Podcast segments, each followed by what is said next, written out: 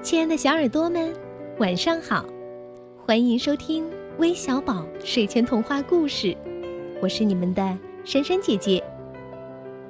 我想问一下，所有参与“亲亲我的宝贝”活动的朋友们，你们都获奖了吗？如果还不知道结果的，赶紧关注我们的微信公众号，查看结果，并领取属于你们的奖品吧！千万别错过了，奖品可不等人哦！好了，接下来一起进入今天的睡前童话故事，一个关于小公主苏菲亚的故事，会是哪些小朋友点播的呢？一起来听听吧。珊珊姐姐、橘子姐姐，你们好，我叫沈月彤，我想点播一个小公主苏菲亚的茶话会风波，谢谢。姐姐你好，我叫我以后，我想听一个公主的故事。我今天可是，我希望你能给我带来一个公主的生日。嗯，两位彤彤，那除了你们，还有一位叫刘荣蕊的小朋友也想听关于苏菲亚小公主的故事。那一起来听今天的故事吧，《小公主苏菲亚之》。茶话会风波。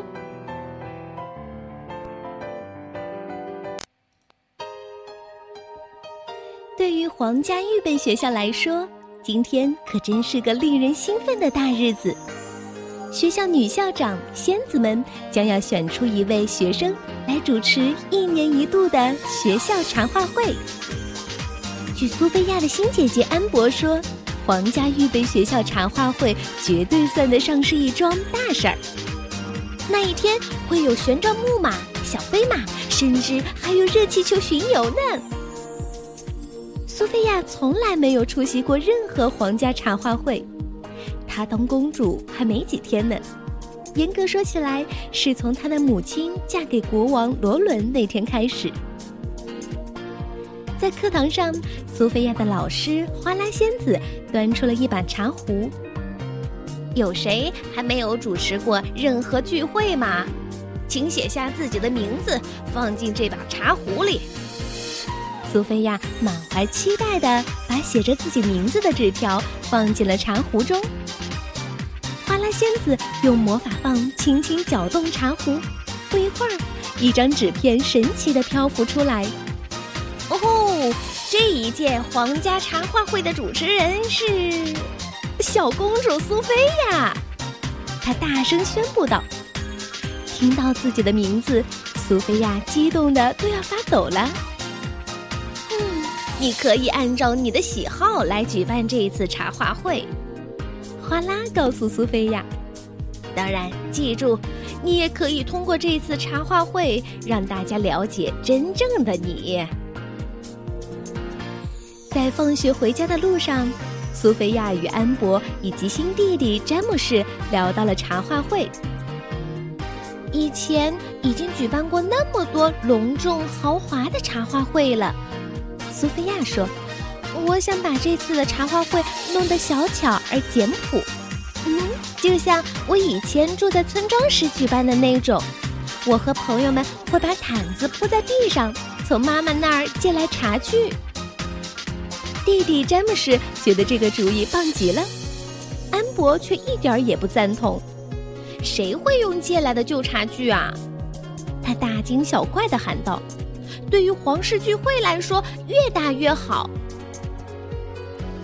苏菲亚认为安博说的也有点道理。这时，他们已经抵达城堡。当苏菲亚看见城堡里的天鹅喷泉时，她想出了一个好点子。他告诉管家巴利维克，他要举办一个以天鹅为主题的茶话会。我们可以制作一些天鹅形状的饼干和蛋糕。哦，听起来很可爱哟！管家巴利维克表示赞同。安博也很喜欢这个天鹅主题，他鼓励苏菲亚再想一些更大胆的创意。嗯，赛克，那位皇家魔法师。哦，可以让桌子、椅子都悬浮在空中，就像天鹅浮在水面那样。苏菲亚大胆建议，然后喷泉里的天鹅也表演一个节目。嗯，这样还差不多。安博总算觉得满意了。晚些时候，苏菲亚回到村庄拜访她的好友杰德和卢比。尽管苏菲亚忙着筹备皇家预备学校茶话会，但她非常乐意与朋友们忙里偷闲，享受美妙的休闲时光。让我们先找个地方吃些点心吧，苏菲亚建议道。我知道一个好地方呢。苏菲亚领着杰德和卢比走过一排篱笆墙，她小心拂开郁郁葱葱的常春藤，一扇木门显露出来。推开那扇木门，苏菲亚的秘密花园展现在女孩面前。哦，好美呀！卢比惊叹道：“哇，快看，蝴蝶！”杰德都合不拢嘴了。姑娘们铺开毯子。分享着盘子里的饼干，嗯，这让我回忆起我们在村庄里举办过的茶话会。卢比说：“你要为你的公主朋友们举办一场这样的聚会吗？”苏菲亚忍不住叹了口气：“唉，我也希望啊，可是他们喜欢那种隆重豪华的茶话会。唉，真遗憾。”我觉得这样的乡村聚会最舒适了，卢比说：“我也是啊。”苏菲亚表示赞同。吃了几块饼干后，苏菲亚闷闷不乐地道别好友，又得绞尽脑汁地策划她的皇家茶话会了。哦，苏菲亚殿下，正好，请您选择一下茶话会的餐盘。苏菲亚刚走进宴会厅，管家巴利维克就走了过来。苏菲亚查看了所有的餐盘式样，他最喜欢纯白简洁的那种。安博摇摇头，挑出一个大而闪亮的精致餐盘，这才是你需要的。他不由分说的宣布：“记住，大就是最好。”苏菲亚屈服了。他选择了安博推荐的大而闪亮的精致餐盘。在另一张餐桌上，詹姆士正快乐地品尝天鹅形状的饼干。哦，太美味了！他嘴巴里塞得满满的，一说话，饼干屑就掉了出来。哦，你应该预备两百份这样的饼干，并且做得越大越好。安博叮嘱苏菲亚。蛋糕也一样，越大越好。苏菲亚觉得安博说的未免太夸张了，但他还是决定听从他的安排。稍后，苏菲亚去了赛克的工作间。明天我要主持一个茶话会，如果你能让所有的桌子和椅子离开地面，漂浮在空中，那就最好不过了。苏菲亚向这位皇家魔法师说出了自己的请求：“你能用魔法办到这一点吗？”赛克用他的魔法棒指向了工作台上的一个烧杯，“飘吧，福，嗷啊响，呼哈！”那个烧杯发出神奇的光亮，然后缓缓升到了空中。“哇哦，真是太棒了！”苏菲亚赞叹不已。明天的聚会就等你大显身手喽！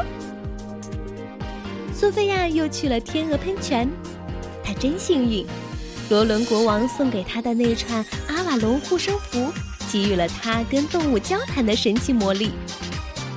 我要主持一个茶话会，我希望你能在茶话会上跳一段水上芭蕾。他向在喷泉里游弋的天鹅说出了自己的请求。没问你，表演是我们的荣幸。天鹅波夏答应了。哦，太棒了！明天见。苏菲亚跟天鹅们道别，她该忙着挑选明天茶话会要穿的礼服了。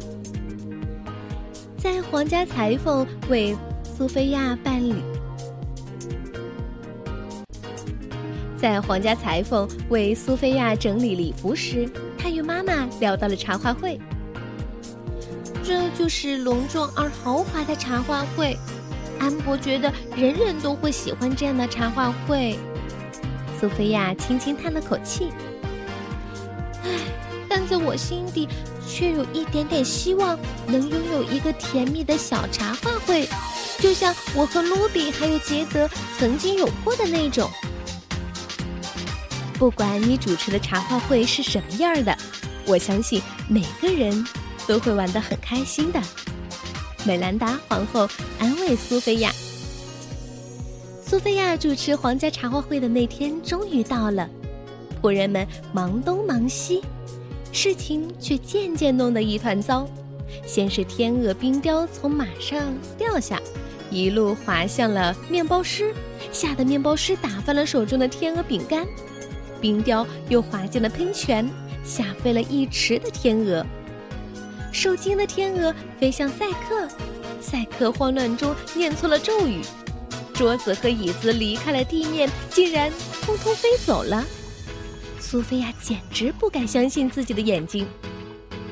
苏菲亚真后悔一切都听从安博的安排，她的茶话会就这么毁了，而宾客马上就要到了。苏菲亚忍不住哭了起来。正在这时，她看见一只蝴蝶缓缓飞过，她一下知道该怎么做了。当同学们和花拉仙子到达时，管家巴利维克彬彬有礼地拂开常春藤，推开木门，欢迎这些尊贵的客人来到苏菲亚的秘密花园。草地上已经铺好了毯子，上面摆放着茶壶和杯子，蝴蝶翩翩起舞，花儿绽放笑颜，所有的公主都爱极了这个茶话会。甚至包括挑剔的安博。哦，干得真棒，苏菲亚！我承认，大不一定就是最好。安博说道。小公主苏菲亚，好诱人的茶话会呀！花拉仙子向茶话会的小主持人表达了自己的赞赏：清甜的薄荷茶，漂亮的花园，美妙的风景。哦，如此完美，还能奢求什么呢？所有的宾客都举起手中的茶杯庆祝，敬我们的小公主苏菲亚。苏菲亚如此快乐，因为她懂得了，即便是高贵的公主，也能享受简单的事物。她咯咯笑着，举起手杯的茶，欢呼着：“苏菲亚万岁！”